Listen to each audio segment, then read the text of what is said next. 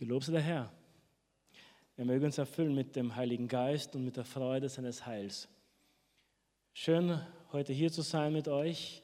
Schön, äh, bei diesem Gottesdienst wieder nostalgische Gefühle zu haben, wie die Gemeinschaft war, als wir alle gemeinsam waren und als die Zeiten noch anders waren. Aber die Zeiten, in denen wir leben, sind auch extrem wunderbar. Es ist so schön, Gott arbeiten zu sehen. Es ist so schön zu sehen, dass Gott von nichts aufgehalten werden kann, dass äh, Gott Menschen zu sich führt, dass Gott unabhängig von äh, Ort und Zeit wirkt und arbeitet. Ich durfte äh, vor zwei Wochen nach Uganda für eine Woche reisen und Gott war so gut zu mir. Vor einigen Monaten, Wochen habe ich gesagt, Herr, ich brauche einen Tapetenwechsel irgendwie keine Ahnung, wie du das anstellen willst. Und dann kam der Ruf des Herrn, dass ich wieder, wo ich seit drei Jahren nicht mehr war, nach Uganda reise. Und diesmal war es die fünfte Reise nach Uganda, aber so wie der Herr gearbeitet hat und wie ich ihn sehen durfte, habe ich ihn noch nie in Uganda wirken gesehen. Wie er eingreift, Menschen errettet, Menschen befreit. Wie ich Menschen gesehen habe, denen es in ihren besten Zeiten nicht so gut geht, wie uns in den schlimmsten Pandemiezeiten geht sie gesehen haben, dass sie sich im Herrn freuen können, dass sie im Herrn äh, sich erbauen und über die Gemeinschaft freuen. Das war einfach wunderbar. Ich habe gesehen, Herr, du bist so groß und wunderbar. Und es gibt nichts, was uns mehr Freude geben kann, als wirklich dich zu können und zu dir zu stehen. Und damit bin ich auch zum Thema angelangt, wo wir heute Abend sind. Es ist eine Zeit, wo wir uns um die geistlichen Disziplinen kümmern. Dienstag beim Jugendabend hier in der Elim Wien Gemeinde und Donnerstag beim deutschsprachigen Gottesdienst geht es um geistliche Disziplin. Und alles scheint ziemlich öd und trostlos zu sein, bis wir wirklich den Hauptfaktor vor Augen haben, und zwar die Gemeinschaft zu Gott und diese Nähe Gottes, die wir suchen wollen. Ich habe auch eine PowerPoint vorbereitet zu diesem Thema und äh, wir möchten uns über die Disziplin der Freude mit dir auseinandersetzen und beschäftigen. Schön, dass manche jetzt Lächeln. Wenn ich euch nicht zum Lächeln bringen kann, dann zumindest ein Gelbgesicht, ein Smiley. Der Herr segne uns und äh, Lächeln ist eine Mangelware. Wenn ich das irgendwie verkaufen könnte, ich glaube, ich könnte Geld machen, ja? in dieser Zeit vor allem. Lächeln ist sowas von, von selten. Äh, Lächeln, äh, sagt jemand, ist das Einzige, was, was man durch, durch, durch Weggeben vermehrt. Wenn du ein Lächeln gibst, dann vermehrt sich das, weil der andere auch lächelt wahrscheinlich. Äh, ihr könnt sagen, ja, wir lächeln nee, alle unter der Maske, aber wisst ihr, man kann es auch in den Augen sehen, ob die Leute lächeln und äh, meistens ist das nicht der Fall. Ich habe auch in, in unserer Gemeinde in, in, in Elim äh, Brunn gesagt, äh, wisst ihr, schlechte Laune und, und verkrampft sein ist, äh, ist nicht eine Sache von Masken, weil diesen Sommer haben wir keine Maske gehabt und haben auch nicht gelächelt. Ja?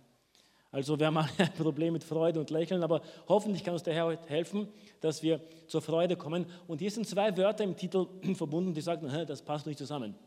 Disziplin ist eines und, und, und, und Freude was anderes. Aber leider müssen wir herausstellen, dass auch die Freude eine Disziplin ist. Und wenn wir nicht uns in dieser Disziplin üben, dann sind wir sehr, sehr schnell Leute, die keine Freude haben. Genauso Leute, die, wenn sie keinen Sport machen, keine Ausdauer haben werden, sind wir auch Leute, die, wenn wir uns nicht in der Freude üben, auch keine Freude mehr haben werden. Ein paar wichtige Bibelverse, als Eckpunkte vom Leben Jesu Christi. Wir haben kurz, vor kurzem Weihnachten gehabt, ja, schon vorbei, ich weiß, Kekse schon verdaut, die Kilos sind noch da, aber Weihnachten ist schon vorbei. Und dennoch, wir haben da über das Kommen Jesu Christi gesprochen. Und schaut mit welcher Botschaft das Kommen Jesu Christi angekündigt wird. Der Engel sprach zu, zu den Hirten, fürchtet euch nicht, denn siehe, ich verkündige euch eine große Freude, die dem ganzen Volk widerfahren soll das der Anfang des Werkes Jesu Christi steht im, im Zeichen der Freude und bringt Freude mit sich. Die Botschaft Jesu Christi, mit der er angefangen hat zu predigen, war Lukas 4. Der Geist des Herrn ist auf mir, weil er mich gesalbt hat, den Armen frohe Botschaft zu verkündigen. Eigentlich, Evangelium bedeutet frohe Botschaft. Den Armen das Evangelium, die frohe Botschaft zu verkündigen. Er hat mich gesandt, zu heilen, die zerbrochenen Herzen sind, Gefangenen Befreiung zu verkündigen und den Blinden, dass sie wieder sehend werden, Zerschlagene in Freiheit zu setzen, um zu verkündigen das angenehme Jahr des Herrn oder auch Freudenjahr genannt. Das war im Alten Testament dieses Jahr, das von Zeit zu Zeit laut Gesetz eintreffen sollte, wo all die Landgüter, die gekauft wurden, den Besitzern zurückgegeben werden musste, wo alle Sklaven, die gedient haben, freigelassen werden mussten. Das war das Freudenjahr. Die Botschaft und der Dienst Jesu Christi stand unter dem Zeichen der Freude, der Freude. Und als Jesus geht in dem Abschiedsmaterial im Ende des Johannes-Evangeliums, beendet er seinen Dienst hier auf Erden mit den folgenden Worten und sagt, dies habe ich zu euch geredet, Johannes 15, damit meine Freude in euch bleibe und eure Freude völlig werde. Sehr interessant, oder? Aus diesem Spektrum haben wir es noch nie gesehen, oder? Für mich war es auch Neuland, als ich mich jetzt mit dem Thema nochmal erneut beschäftigt habe, wie viel Akzent eigentlich Jesus auf die Freude gelegt hat und eigentlich das Werk Jesu Christi, sein Dienst und sein Leben hier auf Erden von diesen Eckpunkten der Freude charakterisiert war. Und es bleibt nicht bei ihm stehen. Apostel Paulus geht weiter und er schreibt aus dem Knast was? Kommt, stimmt ein paar Molllieder ein. Lass uns traurig sein. Lass uns weinen, wie schwer das Leben ist. Mitten aus dem Knast schreibt er, freut euch im Herrn alle Zeit. Abermals sage ich euch, freut euch. Das ist eines der Dinge, die das Evangelium mit sich bringt. Wie gesagt wurde, die Frucht des Geistes und anderen auch die Freude. Wo die Botschaft des, des Herrn Jesus anwesend ist, muss Freude sein. Wo der Geist Jesu Christi, der Heilige Geist wirkt, muss Freude sein. Und da sind wir berufen heute Abend zu verstehen, dass wir zur Freude zurückkehren müssen. Ich habe im, im, im Westminster Katechismus etwas gefunden äh, und dort sind eigentlich so, so Fragen, die eigentlich jemand, der, der sich firmt, so ist es bei den, äh, äh, bei den Anglikanen oder Katholiken, aber bei uns wäre das für jemanden, der sich tauft, Fragen, die jemand, ein Katechumen, jemand, der die Katechese macht, also sich vorbereitet, beantworten muss. Und da ist die Frage, was ist der Zweck und was ist das Ziel eines Menschen auf Erden? Was würdet ihr sagen? Vieles, aber vielleicht nicht das, was hier steht. Und, und, und im Katechismus steht es folgendermaßen, das Hauptziel und die Pflicht des Menschen ist, Gott zu lieben und sich für immer seiner zu erfreuen. Wisst ihr, wie ein Mensch definiert werden kann, der dieses Hauptziel im Leben wirklich verfolgt? Ich sage euch, was, was der Mensch sein wird. Er wird ein Heiliger sein. Weil du wirst nicht heilig leben können, ohne wenn du dich an Gott freust. Du wirst kein Gebetsleben haben können auf Dauer, wenn du nicht Freude daran findest. Du wirst nicht dich heiligen können und zu Jesus stehen können, in dick und in dünn, wenn du dich an ihm nicht freust. Früher oder später geht uns die Luft aus, egal wie viel Enthusiasmus wir haben, egal wie laut wir beten, egal wie vielen Gebetsabenden wir sind, egal wie, wie viel Vollgas wir geben, wenn wir uns nicht an Gott freuen können. Und ich äh, freue mich über die Leitung des Geistes und auch für die Ehrlichkeit von, von Andy, der einfach gesagt hat, er war ehrlich mit sich selber und gesagt, hey, ich tue, viel, aber mir fehlt was, diese Freude am Herrn. Und irgendwo war das ein Zeichen für ihn, hey, irgendwo müssen wir dieses Vitalzeichen ernst nehmen und irgendwo neu kalibrieren. Wie viele Sachen machen wir, die religiös sehr wertvoll sind, die spirituell einen hohen Stellenwert haben, aber wir keine Freude dahinter haben, weil wir oft keine Essenz haben. Du machst das heute, du machst das morgen, irgendwann geht dir die Luft aus und die Puste aus und die Leute werden sich wundern, hey, wo ist der abgehauen? Der hat die meisten Dezibel im Gebet gehabt. Der Typ hat gefastet, bis er gelb war. Seine Bibel hat ausgeschaut wie, keine Ahnung, das Geld in Uganda. Schwarz und zerknittert. Aber er ist weg vom Fenster. Weil irgendwo tief der Motor, der Motor, der die geistlichen Disziplinen hält, die Freude, die war nicht da. Grundlegende Dinge, die wir verstehen müssen, was die Freude anbelangt. Vor allem jetzt in einer Zeit der Pandemie, wo wo alles nur nicht Freude existiert. Es gibt ein bisschen Hoffnungsschimmer, wenn, wenn, wenn ein Lockdown gegen Ende geht. Das ist so wie eine, wie eine Engelserscheinung. Ah, Lockdown ist zu Ende. Das die Leute gesehen, die, huh, das war wie, wie das Bild der Hirten auf der, auf der Weide, ja, als die Engel kamen. Aber die Freude fehlt. Und wir müssen wieder lernen, wir als Christen wieder Freude zu haben. Wir sind so verkrampft über die Sorge des Februars, des Aprils, der Impfpflicht und der anderen Geschichten. Ich will es gar nicht sagen, weil ich weiß, euch wird schon schlecht, wenn ich das nur sage. Ja? Aber uns hat die, die Unruhe gepackt, seien wir doch ehrlich.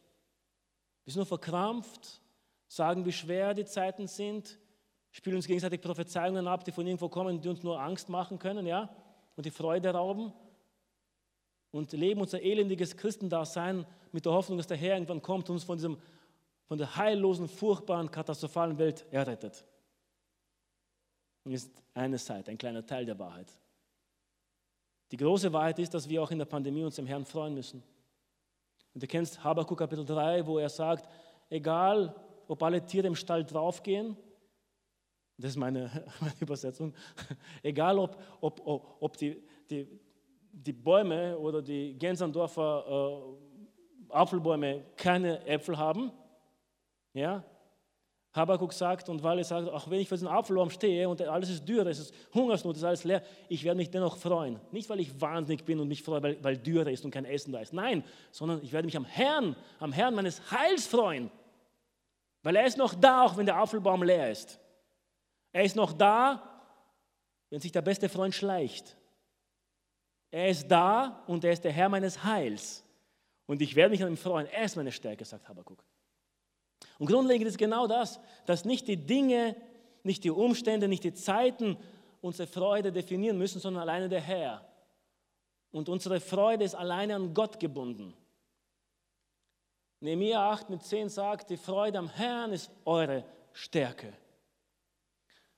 Die Freude ist nicht nur eine Luxusfrucht. Ich weiß nicht, ob ihr mal äh, bei Meindl am Graben wart. Meindl am Graben ist so ein schickimicki Luxussupermarkt im ersten Bezirk.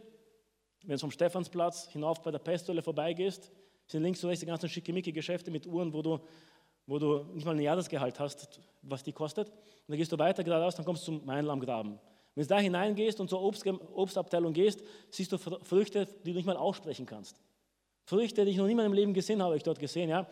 Luxusfrüchte, wo eine Frucht, weiß nicht, wie viel Euro kostet, weil sie so exotisch ist. Ja? Wir glauben oft, dass die Freude eine solche Luxus, äh, Julus Meindl am Grabenfrucht ist. Ja, ja, ja, sicher. Äh, heilig müssen wir sein, Frieden muss man haben, uns mit keinem zu zanken, keusch müssen wir sein, aber Freude, ja, das ist so, so, so nice to have. Nein, die Freude ist essentiell. Weil wenn die Freude geht, dann geht auch die Stärke. Und wenn die Stärke geht, dann geht auch die Widerstandskraft. Die Freude ist unsere geistliche Immunität. Und wenn wir keine Freude mehr am Herrn haben, dann werden wir anfangen, anfällig zu sein zu Alternativen, die Freude bringen können. Zu Viren der Versuchung, Viren der Verlockung dieser Welt. Die sicherste Waffe gegen die Freuden der Welt ist die Freude im Herrn. Johannes sagt, liebt nicht die Welt. Wenn du im Herrn gesättigt in der Freude bist, wenn er deine Freude ist, ist das die stärkste Immunwaffe gegen die Freuden der Welt, die vergänglich sind, die tückisch sind, die dich nur in die Irre locken und dich dann vernichten. Aber die Freude, ist wichtig, ist an dem Wort Gottes gebunden. Äh, viele möchten aus, aus, aus Dampf Freude erschaffen. Einfach irgendeine dampfige Atmosphäre schaffen durch äh, Lobpreis oder durch lautes Gebet oder was auch immer und sagen, ja, mach mal Dampf, vielleicht kommt dann Freude. Und das Wort Gottes sagt uns, dass, äh, dass wenn wir auf das Wort Gottes merken, dann finden wir Glück bzw. Freude, sagte Luther 2017 Übersetzung. Und wohl dem, der sich auf den Herrn verlässt. Das heißt, das Wort Gottes, wer in das Wort Gottes hineingeht, wer nach dem Wort Gottes nachsinnt, der findet die Freude. Das heißt, wir müssen auf die Grundlage des Wortes gehen.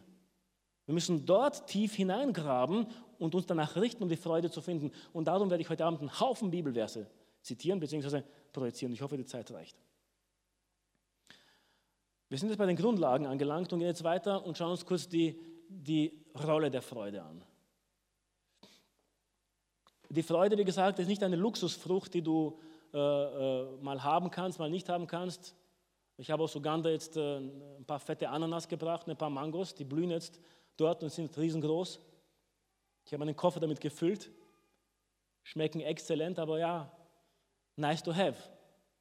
Aber wir kommen mit unseren äh, Gänsendorfer Äpfeln auch über die Runden. Sind auch sehr gut. Was ist die Rolle der Freude? Wenn es nicht ein Luxusgut ist, was ist sie dann? Es ist ein Indikator für den spirituellen Zustand. Wenn wir die Freude am Herrn verloren haben, dann ist irgendwo unsere Beziehung zu Gott problematisch. Es ist wie in einer Beziehung. Wenn du die Freude verloren hast, mit den Menschen Zeit zu verbringen, wenn der Ehemann Überstunden macht, nur weil er nicht zu Hause sein möchte, dann stinkt irgendwas in der Beziehung. Wenn du immer auf die Uhr schaust und immer einen Menschen aus dem Weg ist, weil du nicht mehr als Smalltalk zusammenbringst, dann ist das ein Problem. Freude in der Beziehung mit einem Menschen spricht über die Qualität dieser Beziehung. Und auch die Freude am Herrn ist ein Indikator meiner Beziehung zu Gott. Freude ist auch ein Evangelist in einer kaputten Welt.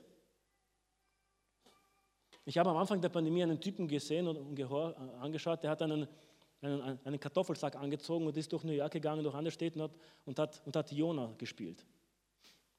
Und hat die Leute zur Buße gerufen. Leider waren alle zu Hause und, und haben nicht gehört, aber äh, auf YouTube ist es gelandet.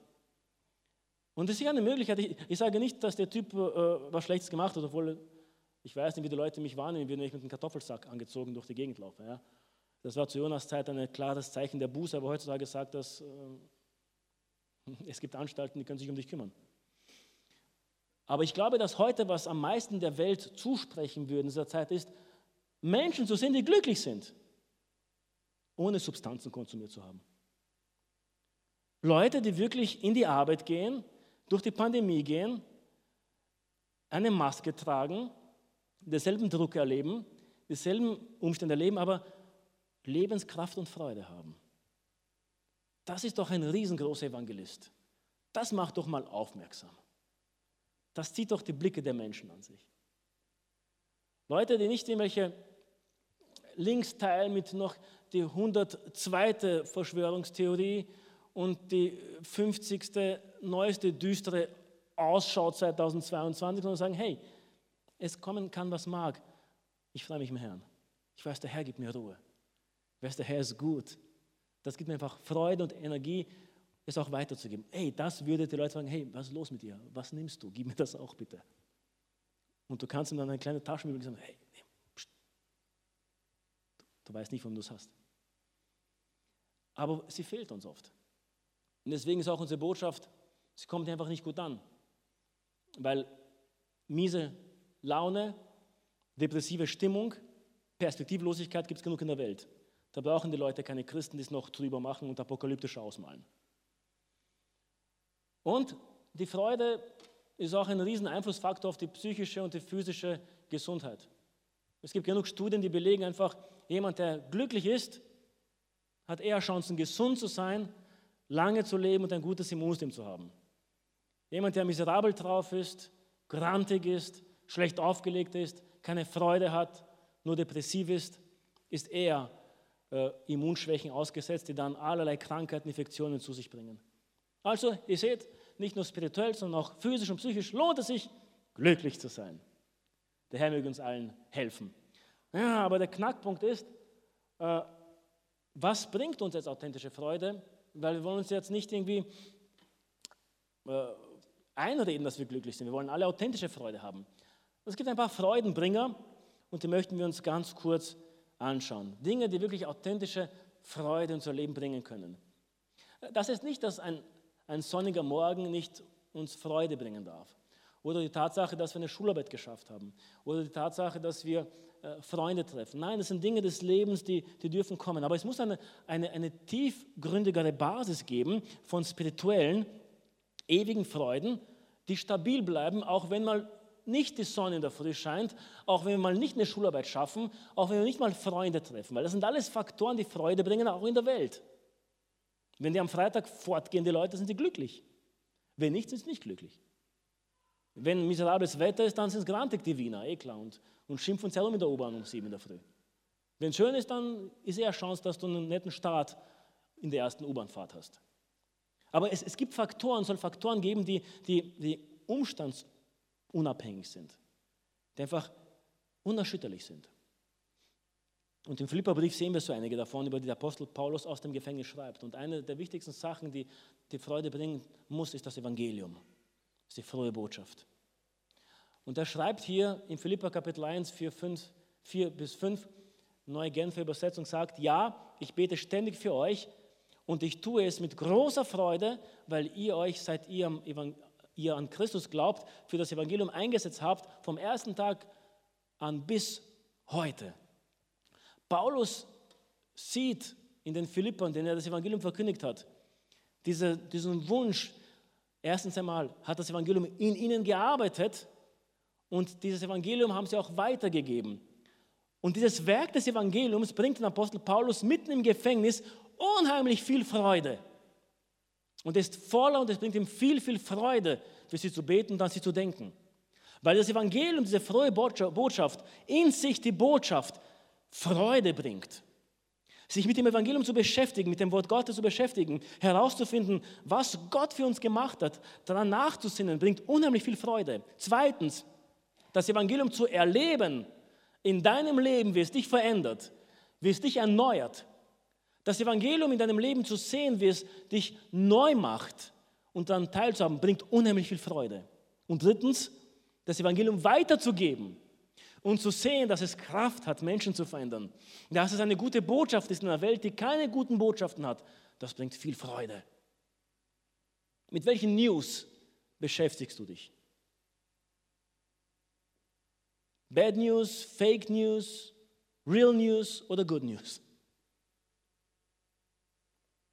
Wir müssen zurück zum Evangelium gehen. Das war auch der Hauptimpuls des Heiligen Geistes, diesmal in Uganda. Den Leuten einfach zu sagen, hey, geht zum Evangelium zurück.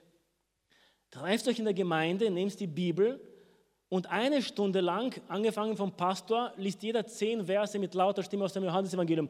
Lest das Evangelium gemeinsam laut durch.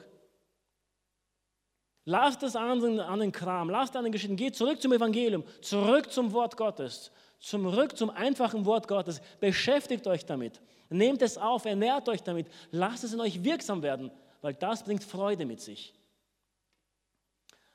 Was noch Freude in unser Leben bringt, ist der Dienst.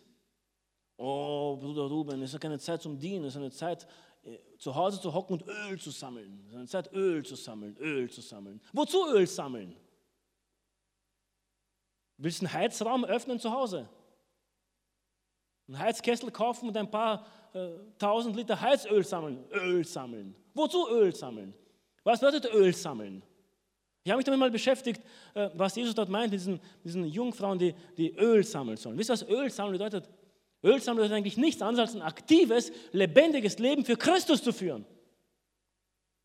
Öl sammeln ist nicht mal Gefäße verstauen und zu Hause, ja, ich bin allein und ich sammle Öl für mich. Psst, egal was der andere macht, ich sammle Öl. Wenn mal alles ausgeht, dann habe ich genug. Es ist kein Horten. Öl sammeln bedeutet für Christus zu brennen, lebendig zu sein, in Flamme für ihn zu sein, im Dienst für den anderen zu sein. Christus hat nie an sich gedacht, nicht mal am Kreuz hat er an sich gedacht. Nicht mal am Kreuz, sondern hat an den anderen gedacht. Hat seine Mutter dem Johannes anvertraut, hat für die Gebete, die gespottet haben, hat für die Vergebung der Menschheit gebetet und hat Gott gedankt, dass das Werk des Heils erfüllt ist. Wir sind oft ohne Freude, weil wir für uns sammeln. Egoistisch leben, auch spirituell egoistisch unterwegs sind und glauben, indem wir egoistisch sind, werden wir glücklich. Aber das ist falsch. Wenn wir für die anderen leben, wenn wir uns hingeben, werden wir Freude finden. In dieser Zeit, wo die Leute eh schon egoistisch genug sind, und an jeder Ecke und jeder Kante siehst du das. Sucht Gott Menschen, die sich einfach hingeben für ihn und für die anderen und Freude finden können. Philippa 2, 17 bis 18 sagt uns, und selbst wenn ich zum Tode verurteilt werde und sterben muss, werde ich mich freuen. Mein Leben ist dann wie ein Trankopfer, das für Gott ausgegossen wird und das eure Opfergabe vervollständigt. Den Dienst, den ihr Gott aufgrund eures Glaubens erweist. Ja, auch dann werde ich mich freuen Außerdem habe ich ja Teil an der Freude, die euch alle erfüllt. Paulus sagt, ich habe mich hingegeben, damit ihr das Evangelium findet und nun Freude habt. Und auch wenn ich mein Leben dafür hingeben muss, ich freue mich, weil ihr die Freude im Herrn gefunden habt. Ich freue mich, weil das Evangelium in euch gewirkt hat und ich bin bereit, bis zum Schluss das zu tun. Und mit Freude, weil ich sehe, was es bewirkt. Es ist eine Freude, wenn wir dienen, wenn wir uns hingeben für die anderen. Und wenn wir uns für die anderen hingeben und für die anderen Regen bringen wollen, dann sagt die Bibel, dass Gott auch über uns Regen bringt. Wenn wir schauen, dass der Heizöltank des anderen gefüllt wird, oh, der Herr füllt unsere Tanks. Er kümmert sich um uns. Sind wir bereit dafür? Freude kommt nur, wenn wir anfangen zu geben und, und, und uns um die anderen zu kümmern. Freudenbringer ist auch die Beziehung zu Jesus und in dieser Beziehung zu Jesus zu wachsen. Paulus sagt hier äh, in Kapitel 3, vor allem, liebe Geschwister, freut euch darüber, dass ihr mit dem Herrn verbunden seid. Freut euch darüber, dass ihr nun eine Beziehung zu Jesus habt und diese Beziehung pflegen dürft. Im Originalen steht, dass ihr in Christus seid. Dieses in Christus, habe ich ein paar Mal gesagt, ist eines der Lieblingsaussagen von Paulus. Ihm geht es weniger darum, dass wir äh, durch Glauben errettet werden. Ihm geht es hauptsächlich darum, dass wir durch diesen Glauben nun in Christus bleiben. Und dieses in Christus bleiben ist eine Beziehung, die lebendig ist, in der wir wachsen in der wir die Erkenntnis Jesu Christi immer wieder neu entdecken und verblüfft sind über die, über die Schönheit Jesu Christi. Das schenkt Freude, Jesus mehr kennenzulernen. Jeden Tag ein Abenteuer zu erleben und sagen, Jesus, ich will dich heute näher kennenlernen.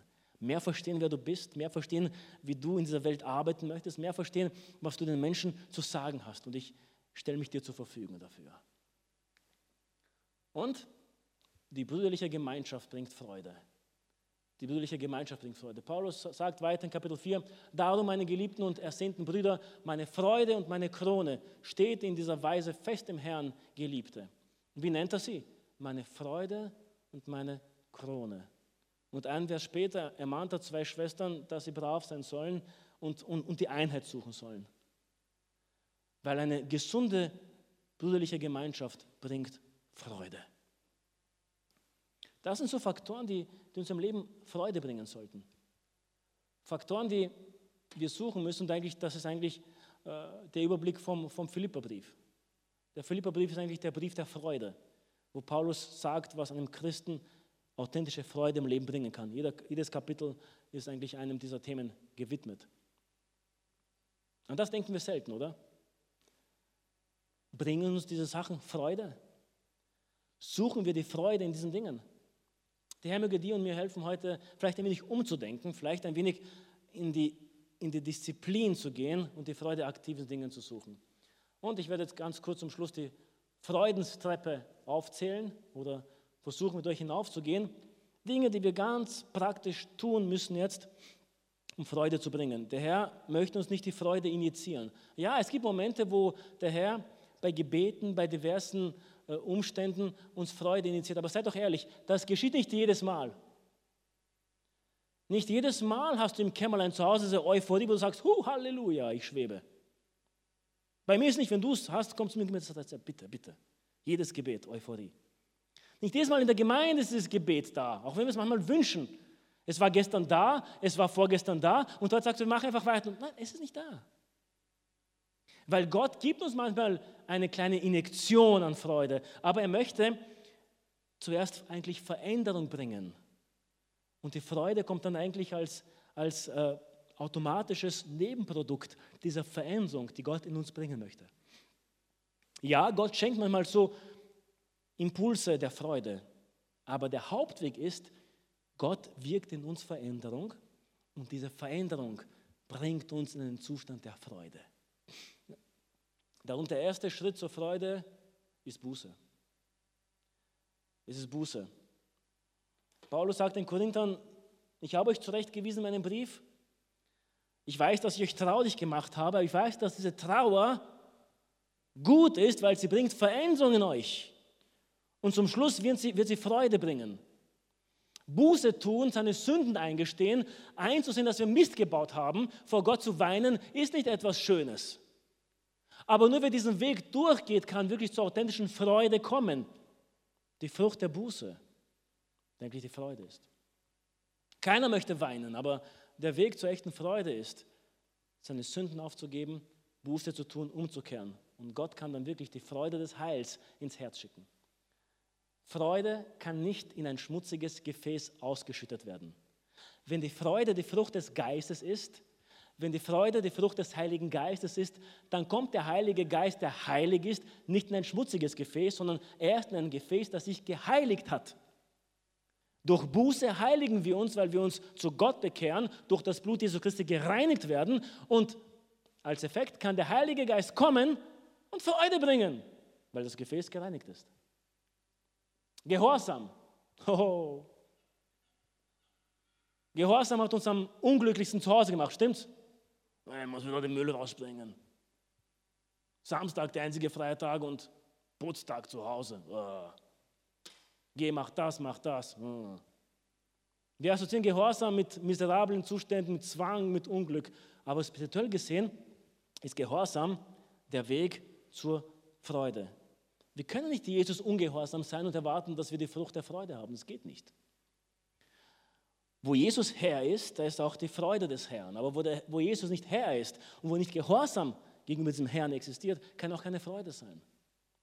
Deswegen in meinem Leben, wenn ich keine Freude habe, sollte ich mich überprüfen, ob ich im Gehorsam gegenüber dem Herrn wandle. Weil ich gesagt habe früher, äh, die Freude ist ein Indikator der spirituellen Gesundheit. Und es kann sein, dass ich im Ungehorsam gegenüber Gott wandle und deswegen die Frucht der Freudlosigkeit geerntet habe. Lukas Kapitel 11, Vers 28 sagt uns folgendermaßen.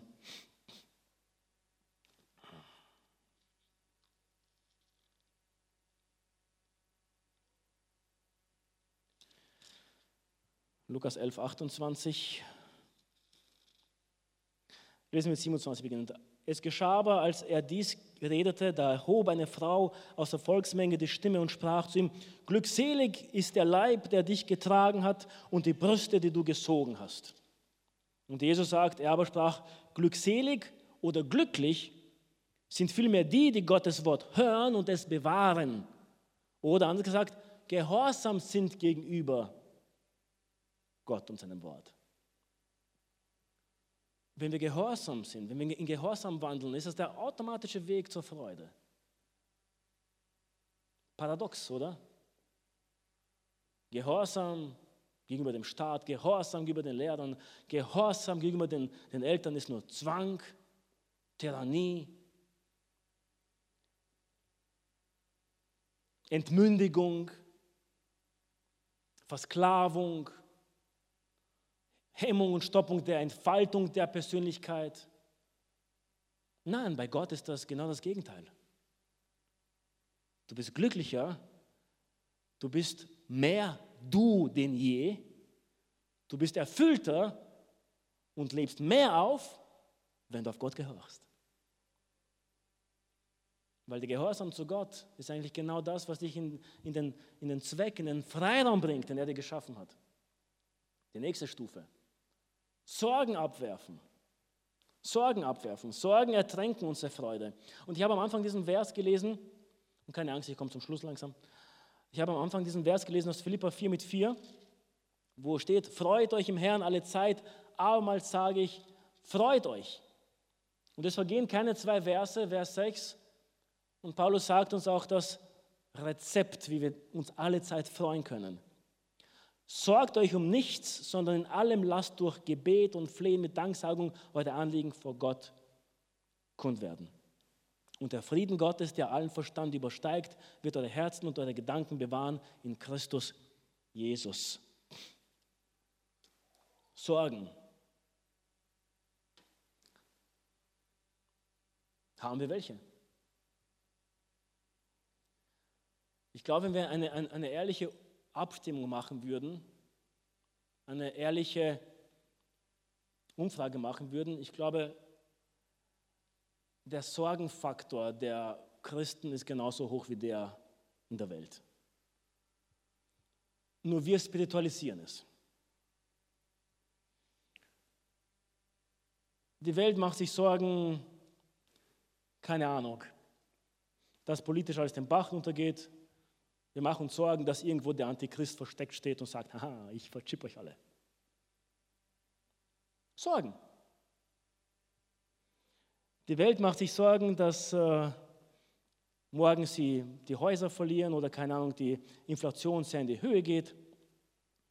Wir haben Angst, dass wir vielleicht morgen nicht mehr in die Gemeinde kommen können, wieder ein Lockdown kommt. Aber es sind Sorgen. Eine andere Facette, aber es sind Sorgen. Und die Bibel sagt euch nicht, oh, macht euch keine weltlichen Sorgen. Aber spirituell macht euch viele, viele Sorgen. Ganz viele Sorgen, weil es ist spirituell. Nein, macht euch keine Sorgen. Sorgt euch um nichts. Sorgt euch um nichts. Das ist nicht Gleichgültigkeit. Das ist die, das Anvertrauen einer Sache, die du sowieso nicht bestimmen kannst und beeinflussen kannst, einfach in Gottes Hände. Ist ein Tauschhandel, in dem du einfach Dinge, die du nicht verändern kannst, in Gottes Hände gibst und dafür seinen Frieden bekommst. Damit dann, wenn du wirklich Dinge beeinflussen kannst, du eine klare Birne hast, die richtigen Entscheidungen zu treffen, weil Sorgen haben dieses kleine, diesen kleinen Nebeneffekt, dass sie uns die Birne ausschalten und uns sehr unvernünftig handeln lassen.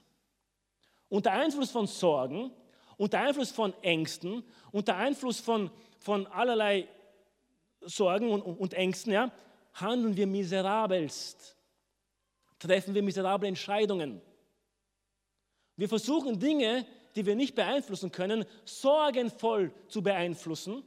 Und dann, wenn wirklich die Dinge kommen werden, die wir beeinflussen sollen, werden wir reaktionsunfähig sein. So hinterlistig ist der Teufel. Und Gott sagt uns, lasst die Sorgen in meinen Händen.